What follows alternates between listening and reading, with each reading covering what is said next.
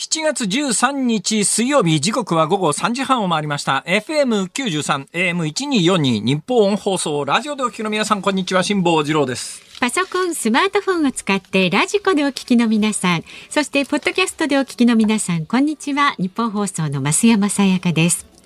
辛坊治郎ズームそこまで言うか。この番組は月曜日から木曜日まで辛坊さんが無邪気な視点で今一番気になる話題を忖度なく語るニュース解説番組です。今一番気になる話題ですか？オンエア直前にですね、えー、東京電力の株主が東京電力を訴えた裁判の、判決が出てきて、まあ、この判決が出るぞというのは私前々から知ってたんですが、はい、まあ、今日判決が出るというのももう分かってた話なんですけどもどんな判決が出るのかなというのはですね注目してたのが、はい、訴えた額がですよ。賠償しろと言って訴えた額がですね22兆円。兆円。個人を22兆円で訴えたわけですよ。ねまあ、これちょっとね、あの、5時台にもうちょっと詳しくこれについては解説しようと思ってるんですが、あはいはい、あの、普通の損害賠償と違ってですね、普通の損害賠償っていうのは、うん、俺がお前に迷惑を受けたんだから賠償しろよって訴えるのが普通の賠償ですよね。はいはい、1000万円払えよとかこういうわけですよ。うん、今回は、ちょっと特殊で、あの、株主代表訴訟中ってですね、うん、あの、原発事故によって東京電力が、あの、大きな損害をあの受けたと、うん、ね？あのまあ、原発事故によって東京電力がうあの損害を受けたと、で自分は東京電力の株主だと。で、本来は東京電力という会社が、その経営陣がアホだったんで、経営陣を訴えなきゃいけないんだけど、東京電力が経営陣を訴えないから、しょうがないから、東京電力の代わりに、あの、俺たち株主が。訴えを起こすから、あの、訴えられた当時の幹部の人たちは、東京電力に対してこれだけの金を賠償しろと。なるほど。こういう訴えなんです。だから訴えた人に、普通こういう裁判って、なんかあの、訴えた人が判決受けて裁判に勝つとお金もらえるようなイメージじゃないですか。あの、今回の判決はまだ下級審なんで、地裁の判決なんで、おそらくもう間違いなくあの上級審に行きますから、最高裁でどうなるかわかりませんが、地裁レベルの判決が仮によ、仮に確定したとしても、訴えた人、これね、最終的に今日の裁判でですね、13兆円かなんかが認められたんですよ。うん、13兆円。賠償しろかなんかっていう判決だったんですが、うん、パッと聞くと訴えた人が13兆円もらえるのかとか思うわけですが、うん、そうならないんですこれ。訴えた人の懐には金入らないんですよ。だからは裁判で負けた今回訴えられた東京電力の経営者の人たちが、東京電力に対して13兆円払えっていう、そういう判決なんですが、多分まあ下級審なんで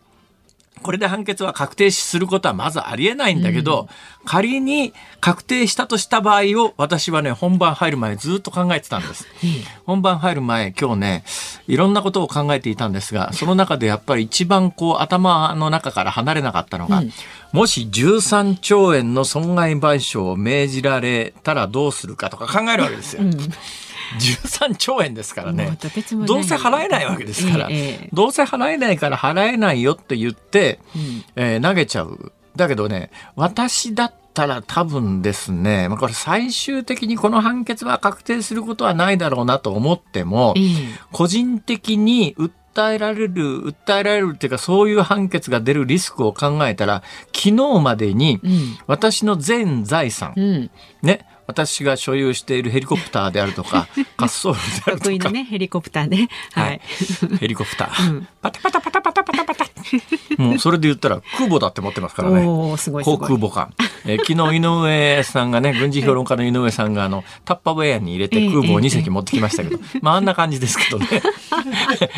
あの、タッパウェアとかにね、ブリキ艦とかそういうのに入ってますけどね、ほとんど森永拓郎さんレベルだなという話ですが、あ今日森永さんいらっしゃるらしいですね。今日は4時台その辺の話はちょっと私聞いてみたいこといっぱいあるんですよ、実は、えー、あの趣味の世界にのめり込むっていうのが、うん、私も分からなくはないんですね。分からなくはないんですけども、ね、だけどねあそこまでのめり込めないんですよ。なんであの年であそこまでのめり込めちゃうのか。でその膨大に集めたコレクションは、はい。まあ、いやだんだんこれから年を取っていくわけじゃないですか。年、を取った後どうするつもりなんだと。まあ、ね、ものすごい量ありますし、ね、本人にとっちゃ宝物かもしれないけど、はいはい、家族にとったらただのゴミじゃないですか。かわいそう。その家族にとったらただのゴミを大量に今抱えてるというのが、えーうん、私は分かんないな。私は最近ですね、その手のゴミはもう一括処分でどんどん捨ててますから。まあその辺潔いですよね、辛坊さん、ね、潔いというよりはですね、うん、私なんかね、そういうのが気になりだすと止まらなくなってですね、どんどん捨てていくんですよ。はいはいはいそれで言うとですね、うん、ちょっとしたエピソードがありまして、あの山の家で、はい、山の家から大量にいろんなものが発掘された中で、うん、大半はあのお譲りする条件としてもうほとんどただみたいな条件でお譲りするんで、えー、お譲りしますけれどもこの物件に関してはもう状況が状況なんでクレームなしにしてくださいねと、えー、ここ今あの崖半分崩れてますから、うん、これ将来崩れるかもしれませんよと。それご承知ですかって分かって分かりましたと、それとあの山小屋の中に大量のもういつのものかなんだか分かんない物品が山ほど溜まってるんだけど、えー、もうこれ今から私処理するのが非常に心理的にも肉体的にも重いので申し訳ないですけれども中のゴミも一緒に引き受けてくださいって、えー、そう言ったらあの引き受けてくださった方が、はい、いいですよ。どうせあのねあの全部、えー、産廃産業廃棄物として建物ごとぶっ潰してここ更地にして駐車場にしますから、うんうん、もうあのゴミは残しておいてください、うん、ってこうおっしゃってくださったんで、えー、分かりました、全部残していきますって言ってお譲りしたんだけれども、はい、その中で個人情報に類するようなものは引き上げざるを得ないわけですよ。うんうん、流出するとまずいですから。ね、ね、一番個人情報はここの番組でも申し上げましたように、大学で先生をやってる時に、あの、採点結果の、え入った大量の答案用紙とかですね、はい、こういうのまずいじゃないですか。そういうのを全部集めて、次に優先順位が低かったんですが、最終的に、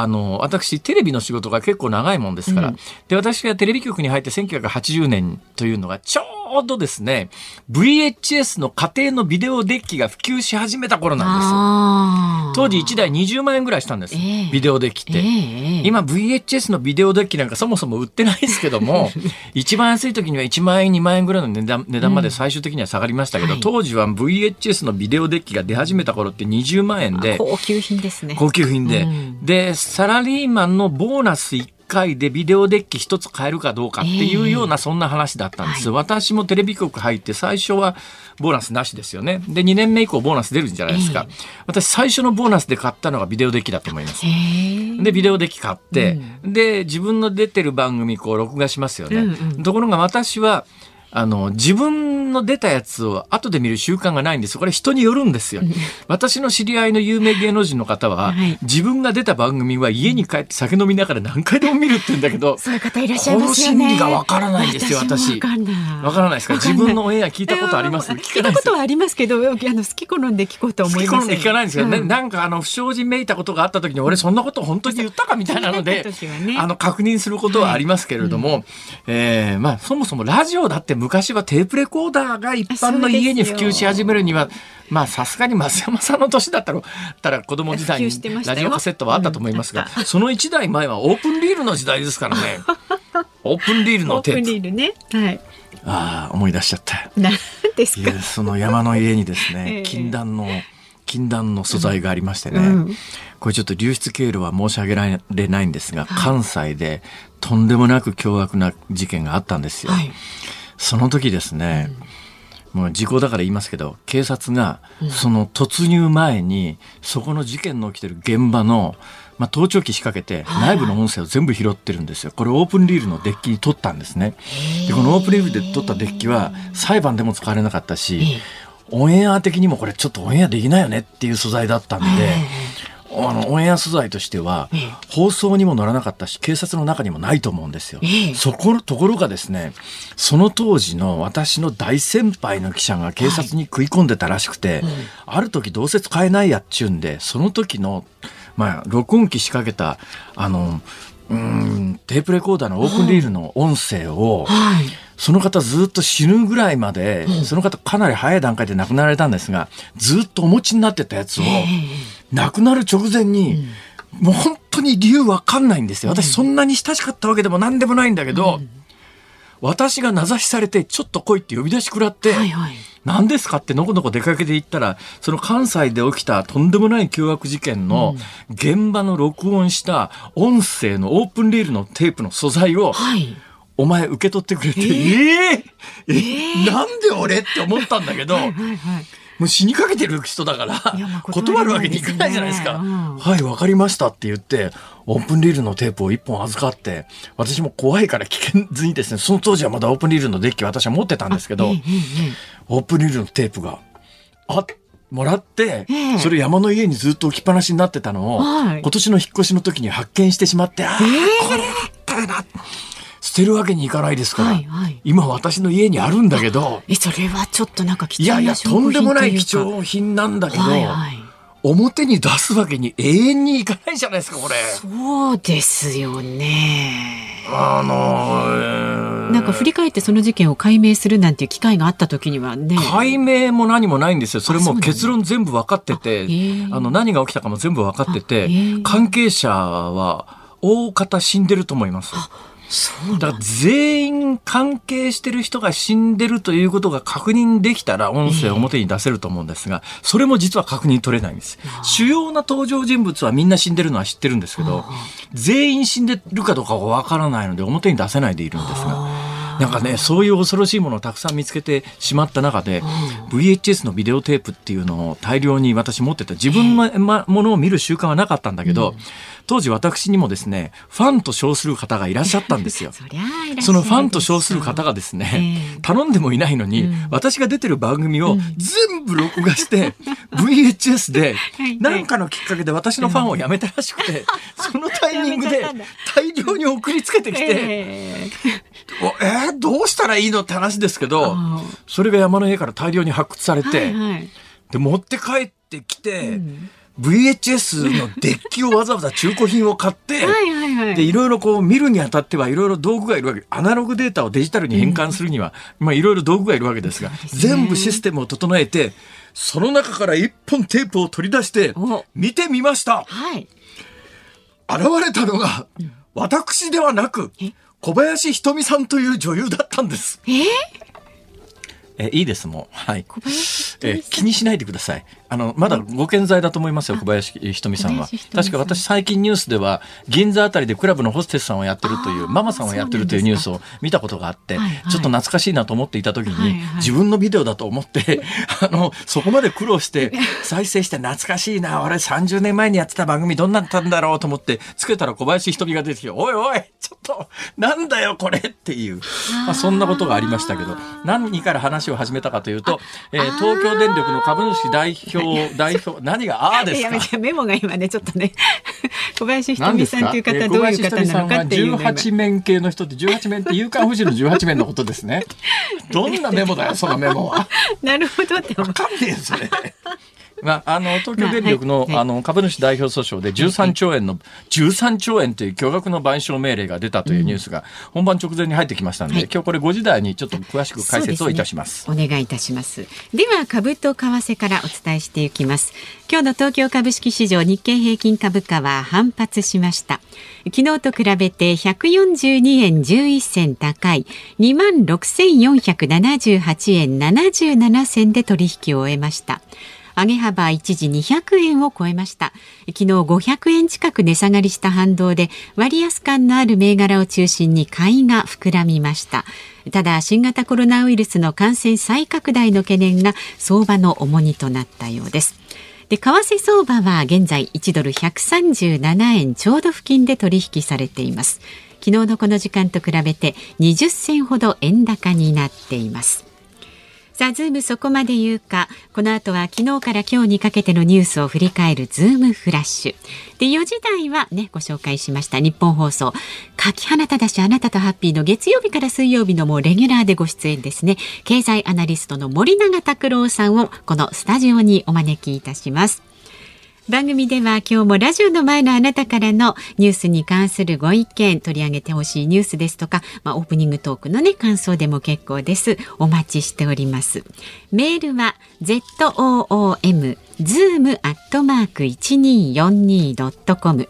番組を聞いての感想はツイッターでもつぶやいてください。ハッシュタグ漢字で辛坊治郎カタカナでズーム。ハッシュタグ辛坊治郎ズームでつぶやいてください。で今日の5時26分頃のズームオンミュージックリクエストのお題、はい、本日のズームオンミュージックリクエスト。自分のビデオだと思って再生したら小林ひとみさんが出てきた時に聞きたい曲。自分のビデオだと思って再生したら小林ひとみさんが出てきた小林ひとみさんご存知ないですか？本当に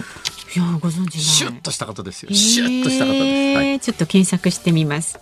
ズームアットマーク一二四二ドットコムでね、なんでその曲選んだのか理由も添えて送ってください。お待ちしております。ニッポン放送ズームそこまで言うか。このコーナーでは辛坊さんが独自の視点でニュースを解説します。まずは昨日から今日にかけてのニュースを紹介するズームフラッシュです。アメリカ中央軍は12日、シリア北西部でドローンによる空爆を実施し、過激派組織イスラム国の最高幹部5人のうち1人を殺害したと発表しました。EU 欧州連合はクロアチアのユーロ導入を承認しました。来年1月1日に現在の通貨クーナからユーロに移行し20カ国目の導入国となります。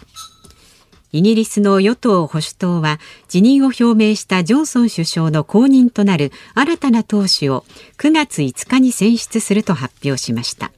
8人が立候補して7月21日までに候補者を2人に絞り込みます。イギリスの BBC はブックメーカー各社の予想としてスナク前財務省が一番人気と報じています。産経新聞によりますと安倍元総理大臣が暗殺された事件で殺人容疑で送検された無職山上哲也容疑者について奈良地検が刑事責任能力の有無を調べるため精神鑑定を実施する方針を固めたことが分かりました。宗教法人世界平和統一家庭連合旧統一教会の問題に取り組む全国霊感商法対策弁護士連絡会は昨日会見を開きました。連絡会の資料によりますと去年末までのおよそ35年で弁護士や消費生活センターが受けた旧統一教会に関する相談は3万4537件。被害総額はおよそ1237億円で直近5年に限ってもおよそ54億円です。新型コロナの感染者の急増を受け岸田総理大臣は明日にも記者会見を開き政府の対応を説明します。まん延防止等重点措置などの行動制限を回避するため国民にワクチン接種の促進などで協力を呼びかけるとみられます。ツイッター社は買収を撤回すると表明した電気自動車大手テスラの CEO イーロン・マスク氏に対し契約の解除はできないとして買収を実行するよう求め裁判を起こしました。7月10日に投開票が行われた参議院選挙の結果を受けて各党への政党交付金の配分額を試算すると参政党に新たに7700万円が支払われることが分かりました。交付金の総額は315億3600万円です。国連は世界の人口が今年の11月に80億人に達するとの人口推計を公表しました。来年には国別の人口で2位のインドが中国を上回り世界最多となるとの見通しも示しました。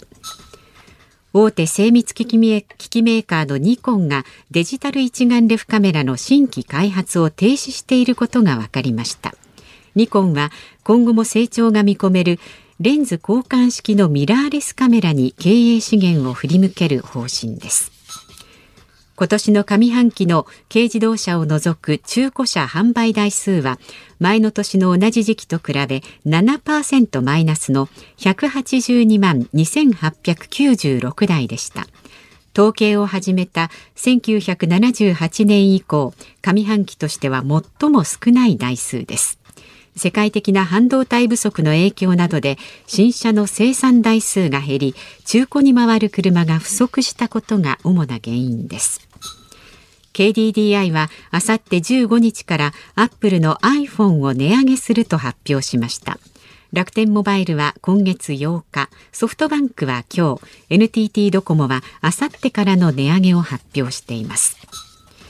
福島第一原発の事故で多額の損害を被ったとして東京電力の株主が旧経営陣5人に対し22兆円を会社に賠償するよう求めていた判決で東京地裁は今日賠償を命じました。えー、っと東京電力の、まあ、株主代表訴訟の話題はね、えー、5時台に詳しくやりますから、はい、それ以外のニュースをちょっと解説しておくとうんこれ多分ねカメラに興味にカメラに興味のある人はえー、説明しなくても分かってる話だけど、カメラに興味のない人は説明されても分からないし興味もないって話なんですごく説明するのに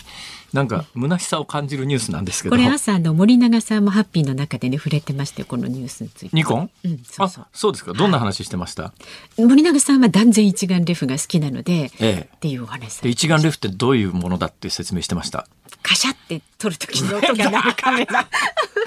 あれなんでカシャッと音がするか知ってます？なんでですか？あのね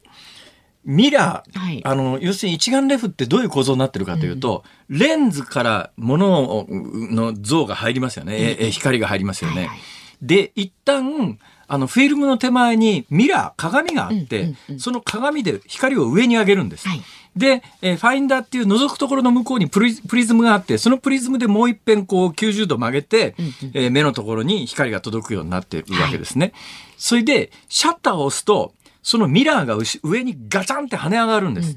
ね。それがあのシャッター音なんですよ。一眼レフ特有の。その音がね。まあそのミラーが跳ね上がる音と、それからフォーカルブレーンシャッターっていうのがあってですね、まあ膜がこう移動するんですが、まあちょっとその話、あまりにも専門的になりすぎますから 置いときますが、基本的にあの、シャッターを押さない状況では、レンズを通ってくる光が、えー、ミラーと鏡とプリズムによってファインダーのところに入ってるわけですよ。うん、それで、シャッターを押した瞬間にミラーが上がると、うん、えー、そのレンズを通ってきた光がダイレクトでフィルムに当たるんですね。はいはいはい、つまりこの一眼レフっていうのの特徴は、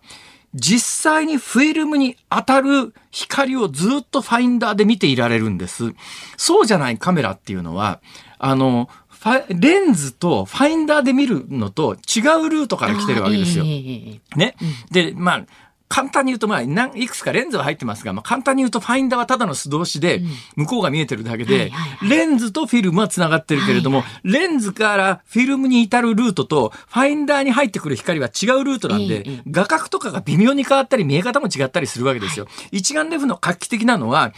シャッターを直前まで実際にフィルムに映る光そのものをあのファインダーで見ていられるっていうのがこれが一眼レフの画期的なもので、それまでにあった例えば二眼レフカメラっていうのは前に大きなレンズが2つついてんだけどそれ一つのレンズはファインダー用のレンズで、もう一つのレンズがフィルムに至るレンズ、あるいはコンパクトカメラでライカなんかが典型なんですけども、あのレンズから入ってくる光とは別にファインダーはファインダーの前に小さなレンズがあって、えー、レンズに入ってくる光とは別のものを見てるっていう、そういう形式のものがあるんですが、一眼レフってのはそういう画期的なものだったんで、望遠レンズガンと装着すると、望遠レンズを通してくる光がシャッターを直前までファインダーでそのものが見られてるんで、画角もそのまんまだし、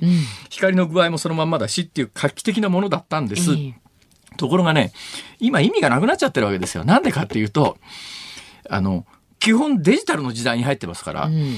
そうすると、ミラーなんかつけなくたって、レンズを通ってくる、入ってくる光は、撮像素子というフィルムに当たるものにこう当たってますよね。うん、そうすると、常にその撮像素子のものを、ファインダーっていう、まあ、液晶の画面だったり、ここにデジタルで出せるわけですよ。それはもう、レンズから入ってくる光そのものをデジタルに変換して液晶のファインダーで見てるわけです。だからまあ一眼レフと同じなんですよ。これレンズじゃじゃなくて、ミラーなんかいらないんですよ。ね、ミラーなんかいらないんですよ。だけど、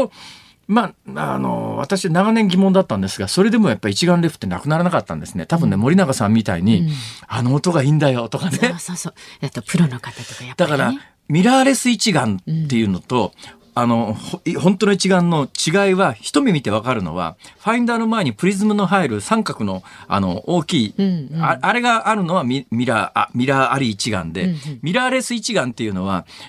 あもう時間がなくなってきちゃった。おい。ええー、この辺りで。ということで、ニカン、ニコンは、ついに一眼レフやめるそうです。ということなんです。ズームフラッシュでした。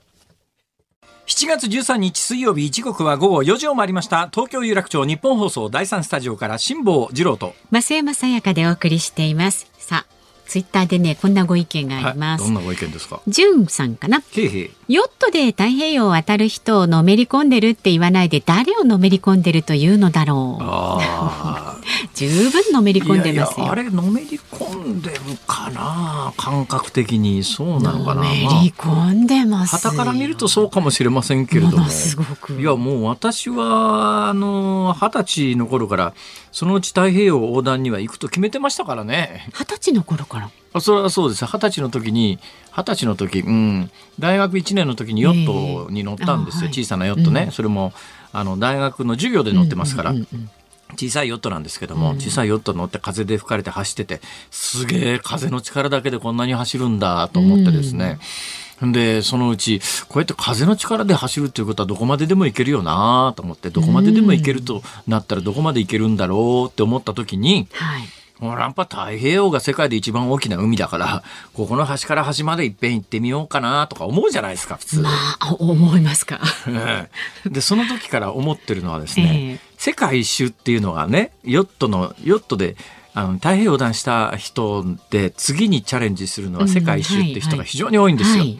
世界一周、うん、まあ、太平洋横断とはまた違う技術とハードルがあるんですね。時間もかかりますし、はい、で太平世界一周しようと思うとやっぱりあの南米の一番南のあの宝岬っていうところの、まあ、先を回らなきゃいけないんだけど、ここはもうかなり荒れるんですね。運が良ければスッといけるんですけど運が悪いととんでもないことになるんですよ、まあ、遭難確率かなり高いんで、まあ、特別な装備や技術や覚悟が必要なんだけど、うん、私ねあのそういう気にならないんですよ。太平洋横断行ったら普通は次は世界一周だろって、うん、ヨットの乗ってる人はみんな思うらしいんで、実際そうやってる人多いんですけど、私太平洋横断の次に世界一周は思わないです。よかったですなんでかというとですね、はい、私の中の思いで、ええ。世界一周やってるヨットマンの人には大変申し訳ないけれども、うん、何が面白いんだとか思うわけですよ。というのは、ね、世界一周って、はいはい、例えばまあ東京湾から出てきますよね。えー、で、世界ぐるっと一周回って羽田沖に帰ってきたとしますよね。えーだったら、行かないのと一緒じゃないですか。ええー、すごい極論。ずっと羽田沖にいたのと一緒なんで、えー、旅というのは、ね、うん、目的地があって、そこに滞在してこそ意味があるんで、ぐるっと太平洋の上一周してるだけじゃ、元のところ帰ってきて、てるだけなら行かないのと一緒でしょ、まあ、でもそれ。を私から言わせたらあの一瞬のわずかな滞在で滞在したことになるんだろうか。そんなことないですよ。たとえ1時間でも1分でも目的地があってそこにいるということと それとは別なんです。です行きは目的地が、あの、サンディエゴという目的地があって、そこに到着するわけで、うんうんうん、帰りは大阪という目的地があるわけですから。ね、なるほど、ね、それぞれこれ目的地がある旅なんですけど、世界一周一筆書きはわからないんだな。だからね、大きな声では決して言いませんけれども、私、あの、世界一周をぐるっと一筆書きで回っちゃう人よりも、3年とか5年とかかけて、港港つないで世界ゆっくり一周してる人の方が、うんうん共感できるんですなるほどなるほど。シンパシーを感じるんですね。だから行くんだったらそっちですね。あちょっとなんかわかるような気そうでしょ？港港に、うんうん今ちょっと待ってですね。今もういいですよ。アグネスラムって言おうと思ったらアンルイスって言うそうになって、港港にアンルイスがいてもそんなに嬉しくはなかあいやアンルイスさんごめんなさい。もう、えー、すいません。今アンルイスさん完全にもらい事故ですよね。本当ですよ。私はアグネスラムが言いたかったんですけど、あーが出た時になぜかアグに行かずにアンの方へ行ってしまいまして、えー、何を言ってんだか本当に。本当ですよ。ありがとうございます。っていうねご意見もありました。まだまだラジオの前のねあなたからのご意見お待ちしております。メールは z o o m zoom アットマーク一二四二ドットコム。ツイッターはハッシュタグ辛坊治郎ズームでつぶやいてください。で今日のズームオンミュージックリクエストのお題、自分のビデオだと思って再生したら小林ひとみさんが出てきた時に聞きたい曲。私もしっかりあの調べていただいてね小林ひとみさん、なんか最近、あの話題になったらしいですね。ニュースにネットニュースになったらしくて、ね、今現在御年58歳だそうでございます。はい。綺麗ですね。はい、はい、ということでなぜその曲を選んだのか理由も添えて送ってください。お待ちしております。この後は森永卓郎さんの登場です辛坊さんが独自の視点でニュースを解説するズームオン。この時間特集するニュースはこちらです。1億8000万円をかけた施設博物館が大赤字？森永卓郎さんに聞く趣味の世界とお金2014年に1億8000万円をかけて埼玉県所沢市に施設博物館 B 法館を開館した森永卓郎さん。しかし開館当初から入場者に苦戦、さらにこのコロナ禍で追い打ちをかけられているそうです。ちなみに入館料は大人800円。どうなんですかねこの値段はね。さあこの時間は日本放送柿花ただしあなたとハッピー。月曜日から水曜日にレギュラーでご出演です。経済アナリストの森永卓郎さんに趣味の世界とお金というテーマでお話を伺います。どうぞよろしくお願いします。ようこそお越しくださいました。どうもどうも。ご無沙汰しております。ご無沙汰してどうますでもいいですけど森永さん、はい。相変わらず妙な格好ですね。いやいやそう、そうですか。なんすかその緑と、緑と群青色のちっちゃないポロシャツにですねはないで、すその煮しめたようなベストに、えーどっかで拾ってきたような帽子という、これえ？ね、でもこれ、日本放送がくれたんですよ。あ、でもそれブランドモンスターチャンピオンですね。えー二つもらって、ええこっちは本物なんですけど、はいもう一つ同じマークで、ええーチャランポランって書いてある。今日は本物の方をしてきました。あーそうですか。はいその、あの、横、ボーダーの、ボーダーのポロシャツはどういう趣旨のもんですか？なんか胸に鹿のマーク、ヘラジカですかねそれはね。そうですね。これはあの、スイカ畑に入るとはあ目立たないっていう。撃たれますよ、それ。え、スイカ畑に入ると撃たれない？えいや、あの、目立たない目立たない？はいなんでスイカ畑に入る必要があるんですか？いや、私、あの、もうね、辛坊さんの、あの、ほら、えーヨットの中でずっと考えて、ええまあ、ほぼ同い年なんですよね残された時間は短いからまあ好きなことだけやろうっていうので、えまあまあ、それはわかります。あはい。あの、今好きなことだけやる人生をしてるんです。はい。はい。で、まあ、博物館と畑っていうので、ずーっと朝5時から、ええー日が落ちるまで遊んでるっていう。畑で何してんですか？畑はもう、スーパーで売ってるものは大体作ってます。えー25種類ぐらいかな、今栽培してる。え、え所沢で？はい。あのー果物はスイカとイチゴしかないんですけれども、はあ野菜はほぼあります。すごいっすね。で、隣のおじさんが、まあ、超マニアで、ええあの、力が強いので、ええもうごぼうだとか、去年自然薯まで作ってですね、なかなか引き抜く抜くのが大変ですね、それは。いや、もう土木工事ですよ。はあ。その、問いをこう、斜めに埋めたりするんです、本物の農家は。はいはいはいえ彼はもう本当に自然薯で、ええ天然でやってるんで、えー土をね、1メーターぐらい。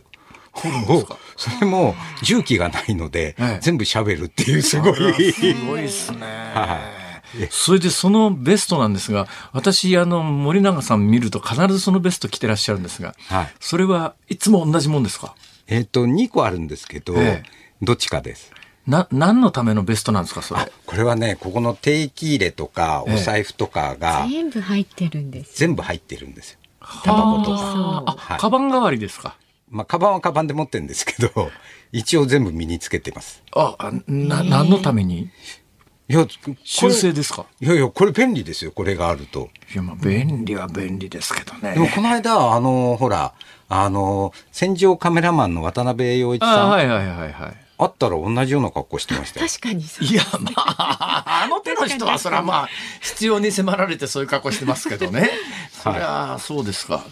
まあ別に、ほら、おしゃれな格好をしたってモテるわけじゃないし、もういいかな。質問、質問、はいそこですよ。そこです。森永さん、はいその女性にモテようとか、全く思わなくなったのはいつ頃からですか？えーっとね、ライザップやった後ぐらいかな。えそれまでは考えてたんですか？いやいや、ライザップの人が、ええ。ごめんなさい、痩せたらモテますよって言ってたんですけど、人によるっていうのが、あれ？森森永さん、あの、今の奥様はどういうふうに知り合われて、どうやって結婚されたんですか？いや、あのー職場で、職場って何ですか？あの、日本専売公社って、まあ当時大蔵省専売局から公社になったばかりの頃で、実質的にはええ役所だったんですよ。専売公社にいはいらっしゃったんですか、はい専売公社ってあの塩とか、あの、タそう、タババコとか。ええ売ってたとこですよね。そうですそうですえ、森永さんどういう経歴の人なんですか？えーだから学校卒業して専売公社に入って、専売公社に、大学、大卒で専売公社なんですか？あ、そうです、そうです。はああの、だから仕組みは、あの、キャリア官僚とほぼ一緒だったんですよ。で、まだこう、公社と役人の区別がこう、明確についてない時代だったんで、で、まあ日経センターにも行ったんですけど、その後経済企画庁に人事異動で行くっていう時代森永さんもともとキャリア官僚？いや、だから、専売公社の中で、あの、大卒 A 採用っていうのがあって、はいはいはいはい。それ旧七帝大しか人を取らないっていう、ひどい差別的な人事制度があったんですよ、昔。あれ、森森永さん、七帝大でしたっけ？あ、そうです、そうです。どど東大でしたっけ？どうでしたっはい。け。あ、東大でしたっけ？はい。あ、ああ、七帝大ってわかります？あのね、帝国大学と呼ばれた、あれなんでですかね？他にも、日記校はて、だから、違う日記校と差別するための言葉ですか？うー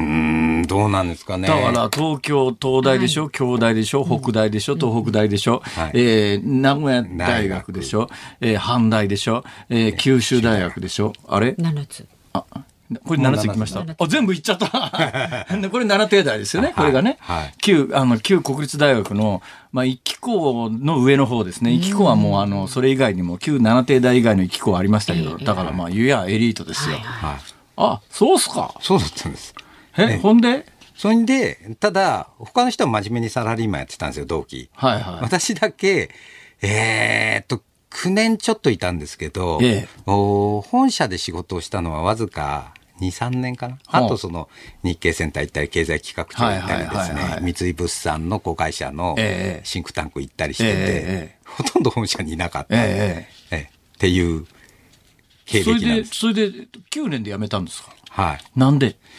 なんで辞めたかっていうと、はい。経済企画庁に行った時に、はいはい。面白くなっちゃったんですよ、仕事が。はあ。うんそれでもうずーっと毎日午前2時3時まで働いていたんですね。ほうほう。私はあの平社員何やってんですか？統計作ったりするんですか？えー、と経済企画庁っていうのは総合調整官庁って言ってですね、はいはい。いろんな役所から、ええ。そのキャリア官僚が集まってきて、はいはい。政策の総合調整をするっていうのが建前なんですけど、ええまあスパイと二重スパイの集団みたいなところもあって。わかるわかる。わかるわかる。で、はいはい。そこで知ったもんだやってて、で、ええ私の上司だったその課長補佐クラスの人が、ええ内閣外政審議室ができて取られちゃったんですね。はいはい。で、いなくなっちゃったんですよ。で、年次で私が一番上だったんで、はいはい私が平だったのに課長補佐の仕事を全部代わりにやることになって、はいはい。ホスト面白いんですよ。役所っていうのはあの課長補佐が、ええ権力を握ってますから、はいあの日本をどうするかっていうそうそう。大体ね、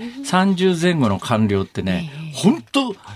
偉そうですよね。偉そう偉そう。これ大体地方でさ、放送局なんかさ、もう放送局の地方の社長なんか腹渡にひっくり返ってるのはさ、なんかあの、当選確実の打ち間違いとかやらかすじゃない、ええそうするとその地方の電波管理局の、だからまあ、昔で言うと郵政省の出先機関で、今だったら総務省の出先機関で、そこに30前後の若いキャリア官僚がいるんですよ。その若い30前後のキャリア官僚に、60、70絡みの地方の放送局の社長が呼びつけられて、こらお前、次当選確実打ち間違えたらお前んところな、放送免許取り消すぞぐらい怒られてですね、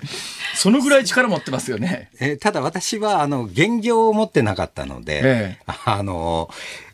例えば大蔵省とか通産省とかそういうところに比べたら全然態度はそんなに偉そうじゃなかったと思いますよ。ほんで、でで、なんで辞めたんですか？あそれでその、えー面白くなっちゃったんであのこのまま続けたいって31歳かなんかの時に思ったんですよ。ええ。ほいで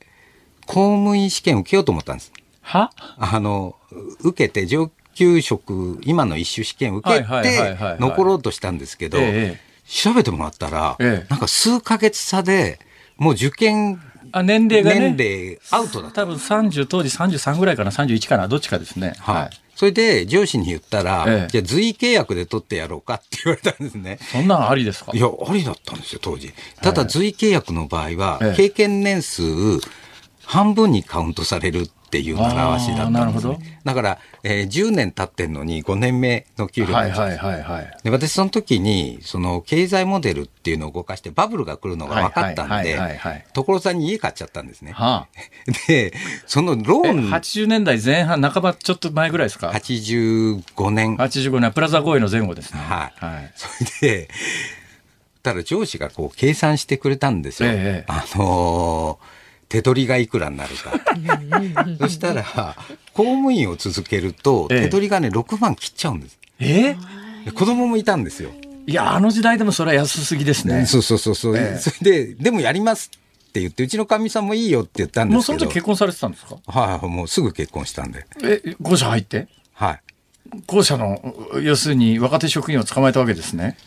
そうそうそうそう、これね、ほん、本当にね。なんか今やらしい顔しましたね。いやいや、いやらしいっていうか、ちょっとう、うちのかみさんに今でも言われてるんですけど、ええ私、あの、主計課っていうところにいたんですはい、よ。お金す、あのね、お金、あの、差配するとこです。はい。よ予算を大蔵省からもらってきて、それを全国の、その、えー支部局に分配する役割なんです。偉いっすよ。だからね、ここね、ここの機嫌損ねるとお金回ってこないですから。そうそうそう。それで、その関東支社の予算課が、皆さん今度忘年会やるんで、出席してくれませんか？で、これ、今本当に心から反省してるんですけど、ええその関東支社に、あ、いいよ、出てもいいけど、女連れてこいよって言ったんです。まあ、あまあ、20代だから勘弁しましょう。はい。で、それで連行されたのがうちのかみさんだったんです。ええええ予算課にいたので、ええ関東支社の。えええだから、私に対して、私は、瞳悟空にされたんで、ああ、それで、あの、結婚されたと。はいはあ、はいいや、それで、さっきの結論聞いてないんですけども、それで、その6万円コースはやめてどうしたんですか？えーで、辞めて、じゃあ俺がシンクタンク紹介してやるからって上司が言って、ええええええそれでシンクタンクに、その時行ったとこはどこですか？えー三井情報開発という三井物産の。子会社。はいはいはいはい。でも、大問題に発展しちゃって。いな、何がですか？やいや、だから、うーその先輩校舎は、はい。うんたまたまその人事の課長代理が私を採用して担当者だったんですよ。はあはあはあ、転職なんかするんじゃねえってええ言い出して、えで、三井はうちが取ったんだから、ええなんで文句言うんだって。ええで、こう、こうもう、両者が大揉めになっちゃって、はいで、結局、経済企画庁の審議官に、ええ審議官室に呼び出されたんですよ。ええお前座れ。ずーっと黙ってるんです。その、夕日がずーっと落ちていくんですよ。で、その後、はあえーその審議官が言ったのは、森永、今、両者ともな、熱くなっちゃってるから、こういう時は、とりあえずお前出向をしろと。はい。で、その状態を3年間続けて3年後、見直しだっていう、もういかにも役所らしいはあ解決。で、乗ったんですか、それに？いや、だってもうしょうがないですか。もう、紛争を収めるにはそれしかないんでですよ。そうすると、その、今までの給与体系のまんま出向3年ってことになりますね。そところがですね、はあその、うこうごったごったがあったんで、ええあの、基本一級しか出ないっていう、え ーすごいことになっちゃって、ええーだから役所に残った時と同様の超貧乏生活になったんですああらまあ。あらまあ。はいほんで、うん、そんで、それで、まあ、まあ、経済企画庁の時から生活を追い詰められてたんですけど、はあその超貧乏生活が続いたんで、ええこう同僚が結婚する時ってお祝いを出す余裕がないんですよ。月6万だったら。まあそうですね。ないじゃないですかそれはきついっすね。で、その、出版社いや、の、私、自慢じゃありませんけど、その同じ頃、民間の、あの、免許事業のテレビ局にいたじゃないですか。はいはっきり言って、多分、年収ベースで、私、ただのサラリーマンですけど、当時の放送局って異常で、今とは全然違うんですよ。今、放送局もね、キー局もローカル局も給料安くなって、かわいそうなんですけど、当時、本当にバブルでですね、今、パッと聞いたら、あの、年収ベースで多分10倍ぐらいいってるかもしれないですね。いや だから当時の放送局員ってね、恨まれて当然だと思いますよ。非常識だもん。免許事業の分際でだよ。別に大して働いてないのにとんでもない高額の給与を持って行って、それでテレビ出て偉そうなこと言うわけですよ。俺なら殴ってやるね。そうなんだ。まあいいや。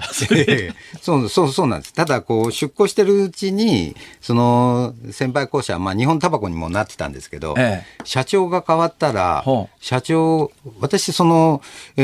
ー先輩校舎でシンクタンクを新たに作ってやるからとりあえず出向しろって言われてたのに、ほうほうえ経営方針が変わったから作るのやめた。お前どうするって言われて、じゃあやめますって言ってそのまま三井情報開発行ったんですよ。はあはそしたら、もう、6万しかなかったんですよ。それいきなり給料あのとんでもないとんでもなく、あの、えー、手取り覚えてないんですけど、額面が、月給で99万8000円とか、ね、桁がいきなり一つ以上、1.15倍ですね、それね。で、私その明細持って、自慢ぷんぷんで家に帰って、か、み、さんに、おわ、見てみろ、すげえだろうっつったら、かみさんが冷たい目線で、あんたさ、あともうちょっと頑張れば、100に乗ったのにねっていう、そういう話じゃないだろう。なるほどね。全然お金に興味がない人なんで。って中途半端ですよね。はい。当時はでも、あの、そうか、でも、中、結構中途半端な立場ですね。キャリア官僚でもなく、うんうん、微妙なところですね、それは。ああ、そうそうそうそのままいたらキャリアパスはどうなってたんですかね。役所にですか、はい、役所にいたら、普通に行って課長止まりぐらいだったと思います。あ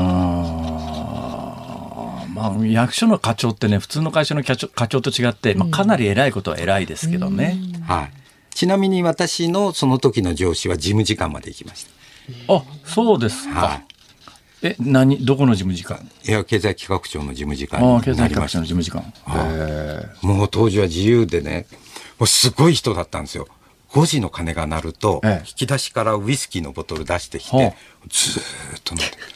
午前3時までずっと飲んでいや、それ、帰りゃいいじゃないですか、それ。そこにいて飲んでる人がないでしょ、そ れ。でもね、それがすごい人なんだっていうのが分かったのは、ええ、その国会質問で出て、はい、その経済効果でものすごい計算が難しいことを言ってきて、私できなかったんですよ。えー、で、酔っ払っている上司に、えすいません、これ分かんないんですけど、つったら、もう今すぐ図書室行って、8年前の経済白書の参考資料の、えー、3番目の客中のところについてるやつの計算式に、この時計と この時計入れろ。ビシッあすごいですね、それすごいですよ。経済企画庁総理府ですから、総理答弁なんです。うん、だからね、やっぱり、酒飲んでてもすごい人はすごいです。あまあまあまあ、大体水拳というのがあるくらいですからね。いや、まあ水拳の話はともかくとして、その後ですね、まあその後の森森永さんの人生はともかくとして、はい、今の趣味の世界ですけど、いつからそんなことになっちゃったんですか、いや、もうコレクションはずっとしてたんですね。子供の頃から？子供の頃から。9歳の時から。あもともと物を集めるのが好きな子だったんですか？えっ、とね、父が毎日新聞の外新聞の記者だったんで。え？外新聞はい。はあ、えー、で、最初アメリカ行ってたんですけど、ええ、その後小学校4年生の時に、ええ、ウィーンに行ったんですよ、オーストリアの。似合わねえ。なんでですか？いいじゃないですかね。あそうですか。それで、ええ、これは言ってもあんまり分かってもらえないかもしれないですけど、ウィーンの街っていうのは、すごく排他的、閉鎖的な街で。ああ、わかるわかる。なんか京都みたいなとこっぽいですね。京都を100倍閉鎖的にした感じ。あら、よっぽど閉鎖的ですね、それ。友達なんか一人もできないんですよ。もうで、ずっと引きこもり状態。そうそうそうそうそう。すごかったんですよ、人種差別。もうそれはアメリカもそうだったんですけど、で、結局引きこもりみたいになって、で、親が不憫に思ったんだと思うんですね。ほうほう。で、金もできたんですよ、うちの親父。当時はいい時代で、ええ、があの支局長で出ると、ええ、本社の給料と支局長の給料プラス現地スタッフの費用、まあ、毎日新聞、まあ、今ほど悲惨じゃなかったこともあるし当時のやっぱりねあの特派員っていうのは、どこどこのマスコミでもそうですけど給料以外に特派員手当が出るんです、ね、だから海外に何年かいるとむっちゃ儲かるんですね。そう。でしかも普通は現地スタッフを雇うんですけど、え当時 毎日新聞ウィーン支局の電話番は私だったんですよ。えー、だからそうそうだから人件費もかかってないっていう。えー、あそれでそれでミニカーをそれまでね、えー、誕生日とクリスマスぐらいしか買ってもらえなかったんですけど、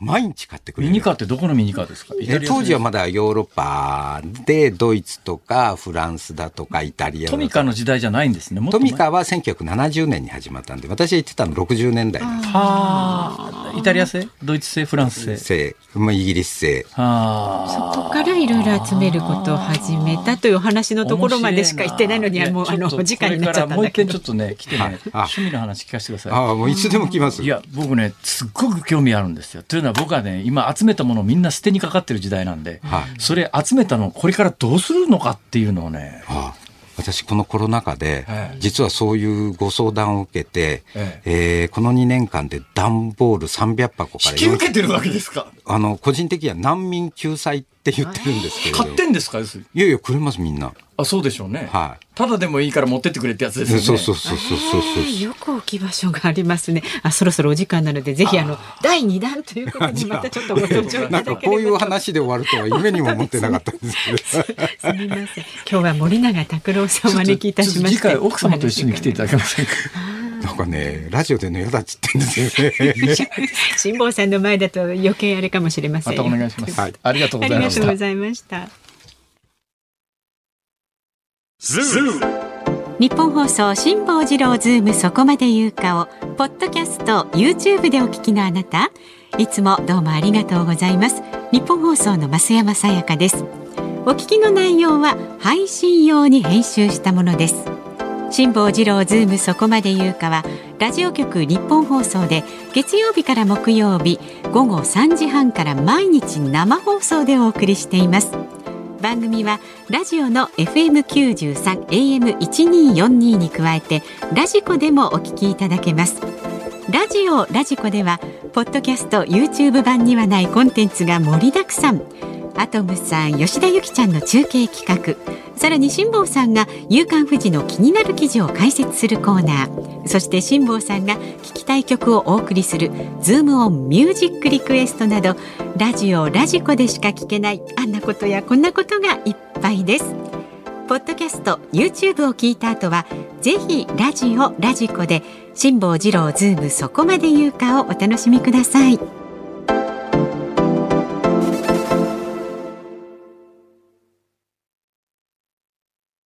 7月13日水曜日時刻は午後5時を回りました。辛坊治郎です。日本放送の増山さやかです。ではこの時間はズームオンミュージックリクエストのご紹介をしていきます。今日のお題は自分のビデオだと思って再生したら小林ひとみさんが出てきた時に聞きたい曲です、えー、まずは静岡県静岡市のアチョースパゲティさん。何ですか？アチョースパゲティさん、はい、リクエスト曲はディーンで瞳そらさないでを お願いします。瞳だからね。そうそうそうはい。またこちらは埼玉県にお住まいの奈良の忍耐するが忍耐さん。へへえーと、瞳つながりで、ひとみさんのラブ2000をお願いします。ね。シドニーオリンピック女子マラソンのスタート前に Q ちゃんがノリノリで聞いていたことがとても印象に残っています。ね、それで金メダルですからね。はい。ラジオネームかずっち様ですね。恋のダンスサイトモーニング娘。えー、小林ひとみ様その説は大変お世話になりました。やはりセクシー系のご出身ということで、えー、曲中に歌詞に、えー、セクシービームって矢口真理さんが叫んでおりましたので懐かしいお名前を聞いたことと辛坊さんに親近感を感じたことに喜びを感じました。本当は井上順さんのお世話になりましたをリクエストしようと迷いましたとモームスの方でね、はいはい、ありがとうございます。はい、それから兵庫県芦屋市のラジオネームが明太子部長さん、えー、薬師丸ひろ子さんのあなたをもっと知りたくて、ああ。私誰だかわかるっていうねセリフが入っててね。はいはい。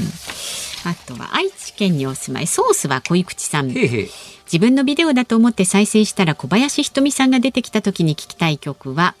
松田聖子さんの瞳はダイヤモンドをリクエストします。なんで？辛坊さんにとってのあの頃の小林ひとみさんはえー、まばゆい輝きのまさにダイヤモンドではないでしょうか。あのね、念のために申し上げますが、はい、私のビデオではございませんからね。あの、誰かから送られてきたやつで、ラベルがなかったやつを、あの、試しに、あの、セットしてみたら小林ひとみさんだったという、そういう話ですから、はい。はい。若干の誤解があるようでございますが。だそうでございます。はい、でね、この曲が一番多かったらしいんですけれども、えー、東京都のさつき26%さん、はいはい、小林あさみさん、天音はショパンの調べあの理由は名前もルックスもちょっと似ているため、はい、似てますか？今でも混同している人がいる可能性があるのでその二人は別人ですよと公共の電波でアナウンスする必要があると思いリクエストしました。いや小林あさみと小林人に間違ってる人はいないと思います確かにね両方ともね、うん、シュッとした感じの美人系の人ですから、はいはいはい、共通点があるっちゃありますけどね、うん、でも私のイメージで言うとえどこで見分けるかというと小林あさみさんは八重歯があのそうでしたっけ？途中で刃ねなくしちゃったんだよ。確か。俺の記憶が正しければ。だからデビューした時はあのすごいはっきりしたあの刃があったんですが、あの刃って日本ではすごい可愛いねっていう風な印象で昔から捉えられているんですが、うんうんえー、西欧社会では、うん、あのドラキュラとを連想させるんであまりいい評価じゃないので国際的に活躍するためには、ねうん、刃取っちゃった方がいいんじゃねみたいな話になって、うん、刃の、うん、治療をされたというようなエピソードがあったような気がします。完全な嘘かもしれません。思い違いで別の人かもしれません。はい。はい、すいません。はい。本日のズームオンミュージックリクエスト。小林あさみ、雨音はショパンの調べ調べはいはい、あでもこれに行くんですね、はい、私ね小林あさみさん割と好きだったんですああいろんな方お好きですねあいろんな方お好きですねああまあ確かに言われてみれば、はいありがとうございますはいえー、っと5時26分頃でお送りいたしますさあ番組ではラジオの前のあなたからのご意見24時間お待ちしております。明日木曜日飯田浩二アナウンサー。先日のね選挙特番ではあの辛坊さんに促されて新作ものまねをねちょっと披露してましたが。令和新選組。ええええ。ええ。ねあの気になる方ラジコのタイムフリーでまだ聞けますんでね。まだ聞けるんですか？聞けます聞けます一週間聞けます。難儀な世の中になりましたね。まあね、はい、そうだよく考えて発言しないといけないですね。そういうことですね。はい、え辛坊さんや飯田君へのね質問お待ちしております。メールはズームアットマーク一二四二ドットコム。ツイッターはハッシュタグ漢字で辛坊治郎、カタカナでズーム、ハッシュタグ辛坊治郎ズームでつぶやいてください。お待ちしております。辛坊さんが独自の視点でニュースを解説するズームオン。今日最後に特集するニュースはこちらです。東京電力株主訴訟原発事故で東電旧経営陣に13兆円の賠償命令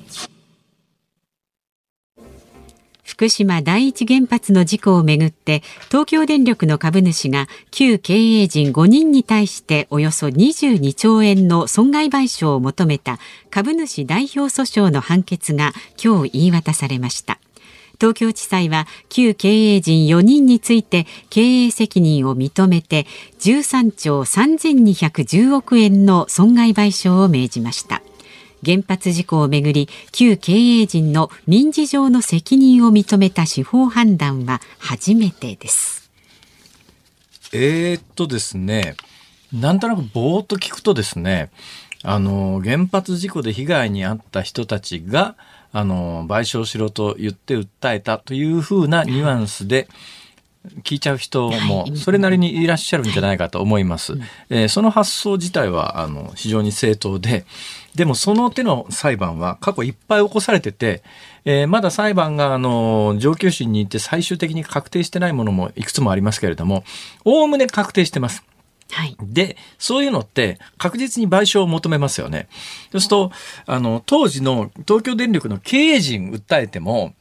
賠償能力なかったりしてお金かいも払ってもらえないんで現実的なことを当然訴える側は考えますよね、うんはい、あの原発事故でひどい目に遭った人たちは、はい、だから原発事故でひどい目に遭った人たちはあの会社としての東京電力それから東京電力ちゃんと監督していなかった国みたいなものを相手に訴える、うん、そうすると、あの賠償命令が出たら確実にお金払ってもらえますから。でそういう裁判はいくつも起こされててでもうあの最終的に確定した判決もいくつもあるんですが、基本こういう裁判は賠償認められてます。で、国の責任までと通った裁判で、国の責任までは認められなかったっていうのが、まあ、これたくさんあるんですけども、でも東京電力自体の責任はもうこれ、あの、証明済みというか、で、東京電力はすでにですね、一体いくらぐらい賠償を払ったかというと、東京電力はすでに旧住民などにですね、合計10兆円ぐらい払ってるんですよ。そうなんです10超ですよ。超円。だから一発原発事故なんか起こすとどんだけの賠償金になるかって話なんですが、うん、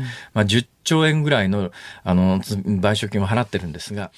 今回起こされた裁判そういうのじゃなくて、うんうん、どういう裁判かというと、東京電力の株主が当時の経営陣を訴えてるわけです。はい、で、東京電力の株主はどんな損害を受けたかというと、今回原発事故が起きたおかげで株価が下がったじゃないかと。うんうんうん、どうしてくれんだと。はいはいね。で、で、それについて自分が損した部分は賠償しろって、これはなかなかね、言えないんです。というのが、あの、株式っていうのは基本的に有限責任って言ってですね、その株価を上限にあの責任を負いますよっていうそういう法律的な位置づけのもんだから、経営失敗して株価が下がったからって言っても、それは投資家の 判断ミスでしょっていう。だけど明らかに経営陣に違法行為があって、それで株主が損害を被ったということになったら、会社は、逆に会社はその当時の、えー、経営陣に対して訴えを起こせるわけです。会社としてね、はいはい、会社というのはイコールまあ株主が持ってるものですから。はい、だから、だけど本来は当時の東京電力という会社が当時の東京電力の幹部を訴えて賠償請求しなきゃいけなかったんだけれども、それを怠ってたので、えー、株主として、えー、株主として会社に代わってって損害賠償を起こして当時の経営陣に会社に対して賠償しろよと。うん、ね、えー、そういう訴えを起こして、さあ、その訴えで認められるかどうかっていうのすごい注目されてたんですが、今日その判決が出ました。なんと当時の、訴えられてたのは経営陣5人なんですよ。はい、当時のあの会長、社長、副社長2人に常務合わせて5人だったんですが、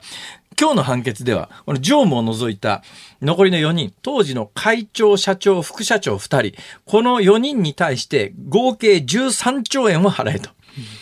13兆円。で、まあ、13兆円っていう根拠は何かというと、まあ、さっき言った話ですよ。今回の東京電力の福島第一原発事故のせいで、東京電力はもうすでに10兆円払ってるわけですよ。はい、会社としては大損害被ってるっていう見方もできます。うん、その大損害に関して、当時の経営陣は、あの、津波対策してたら防げたでしょ、うん、とすると、こんなにものすごい賠償金を負わなくても済んだでしょあんたたちのせいでしょって言って、本来会社が当時の経営陣を訴えなきゃいけないんだけど、会社は訴えないから株主として代わって訴えました。さあ、判決がどうなるかなと思ったら、今日ですね、えー、当時の社長、え会長、社長、副社長2人、4人に対して、えー、まあ、連帯して13兆円を払えと。認めたと。まあ、でも、払えませんわな。13兆円、13兆円は。日本で13兆円払える人っていないんじゃないかな。イーロン・マスクでどうだろう。イーロン・マスクは今回ツイッター買収するときに出し出すと最初言ったお金が、昨日の段階でもツイッター買収なくなりましたって言って逆にツイッター社からですね、イーロン・マスク金払えみたいに訴えられてますが、うん、えー、ツイッター買収する金額が春に発表された時6兆円だったんですよ。イーロン・マスクでも6兆円っていうのは全ての資産じゃないんですけど、イーロン・マスク世界最高の最大の富豪でも13兆円は賠償できない。まあ、東京電力の幹部はそこそこいい給料はもらってたはずですが、それでも13兆円は。だから実効性はないんですけども、だけど、あの、今回こういう判決を出たということに意味があるわけですよ。で、これ13兆円仮にですよ、はい、えー、この経営陣が、旧経営陣4人が、あの、イーロン・マスクぐらい金を持ってたとしてですね、13兆円払えますっていうことになったとしても、その13兆円は東京電力に対して支払われる。そうすると東京電力は13兆円もらえますから、会社としてはむっちゃ儲かるんで、株主の配当も増えるという形では、訴えを起こした株主にはメリットあるかもしれませんが、直接その人たちに金が入るわけじゃなくて、まあ、かなりあの、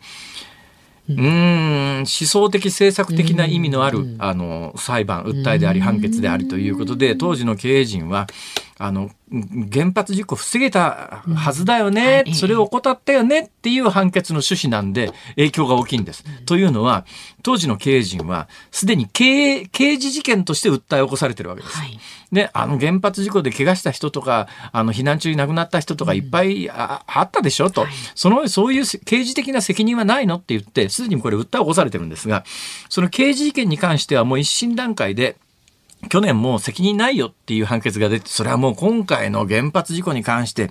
経営陣は予見できなかったというのが、もうすでに出ている刑事事件の一審判決なんですが、うん、この刑事事件は二審の判決がまだ出てないんですよ。はい、その中間のタイミングで起こされた今回の裁判で、いや、経営陣がしっかりしていたら、あの事故は防げたはずだっていう判決が出たという意味は、ものすごく大きいんです。だこれがまあ、刑事事件の判決に直結するわけではありません。裁判はここで全部別にやってますから、あの、民民事上で訴えられたものと刑事事件というのが、あの同じ同じ傾向の判決が出るとは限らなくて、はい、まああの私の予想で言うと日本の上級審の今までの判決傾向から言うとおそらく刑事事件として当時の経営陣が刑事責任を認められることはないだろうし今回の判決もこれは下級審で出た判決ですから、うん、これがあの第2審に行った時に今回地裁の判決ですけれども、はい、高裁の判決になった時はおそらくひっくり返るんじゃないの？っていう気がしますが、うん、でもこれもし高裁でひっくり返らずに最高裁で確定したら、うん、当時の経営陣4人は13兆円の賠償責任を負うと。払わなきゃいけない。まあでも払えませんから、まあ基本的には破産することになるんでしょうけどね。まだ、だからまあそこまではおそらく、まあ予想としては、地裁判決だからこういう判決を割と軽く出せたというところがありますから、日本の高裁判決以上は、まあある意味、保守的という言い方が正しいのか、常識的という言い方が正しいのか、なかなか判断の難しいところですが、えー、まあ、上級審に行ったらひっくり返るというのが常ではありますが、一審でやっぱり今回の裁判の裁判長は、あの原発事故は当時の経営陣がしっかりしていたら防げたはずだっていう趣旨の判決を出したと。ここに最大の意味があります。以上、ズームオンでした。ズームオンミュージックリクエスト。お送りしているのは、ラジオネーム、さつき26%さん、浜野ジンマシンさん、カーミンさん、バナナジュースさん、窓越しのお京さん、以上5名の皆さんのリクエスト。小林あさみ、雨音はショパンの調べ。えー、イタリアのガゼボという歌手の曲でもともとはね、えー、大ヒットしました。で今へえと思ったんですが、はい、まあ、小林このあさみさんのえー、この日本語訳は、ユーミンだったという。ね松任谷由実さんなんですよね。はい、はい、確かに昔の写真刃ですね。小林あさみさんですか？うんうん、はい、小林あさみさん確か刃ね、可愛いという話をはい可愛かったんですよ。さあお聞きの日本放送この後はショーアップナイター甲子園球場から阪神対巨人戦解説掛布正幸さんでお送りします。明日の朝6時からの飯田浩二の OK 工事アップ。コメンテーターはジャーナリストの鈴木哲夫さんです。さらに7時40分過ぎのスクープアップのコーナーに立憲民主党の辻元清美さんが電話で生出演されまして安倍元総理大臣について語るということです。はい。で3時半からのこの辛坊治郎ズームそこまで言うかにはそのね朝の番組やってから飯田浩二アナウンサー登場いたします。わかりました、はい、じゃあ飯田浩二君に宿題です、うんえー、辻元清美さんを。明日までになんとかマスターしていただいて、ね、ちょっと過酷じゃないですかね。辻元清美さん無理ですかね。それではあの令和新選組の山本太郎さんの、うん、えー、クオリティを上げてきていただく、ねうん、どうでしょうか？磨いて。それいいと思いますそのあたりでね、うんうんうん、はい、もう選挙も終わったことだし、堂々とね、えー、堂々と。堂々かどうかわからないですけどね。何を目指してる番組なんだよ、みたいな、えー、インタビューでやっぱり矢部を競争されたと小林あさみさんも答えてらっしゃったそうです。以上辛坊治郎と。増山さやかでした？明日もあるよ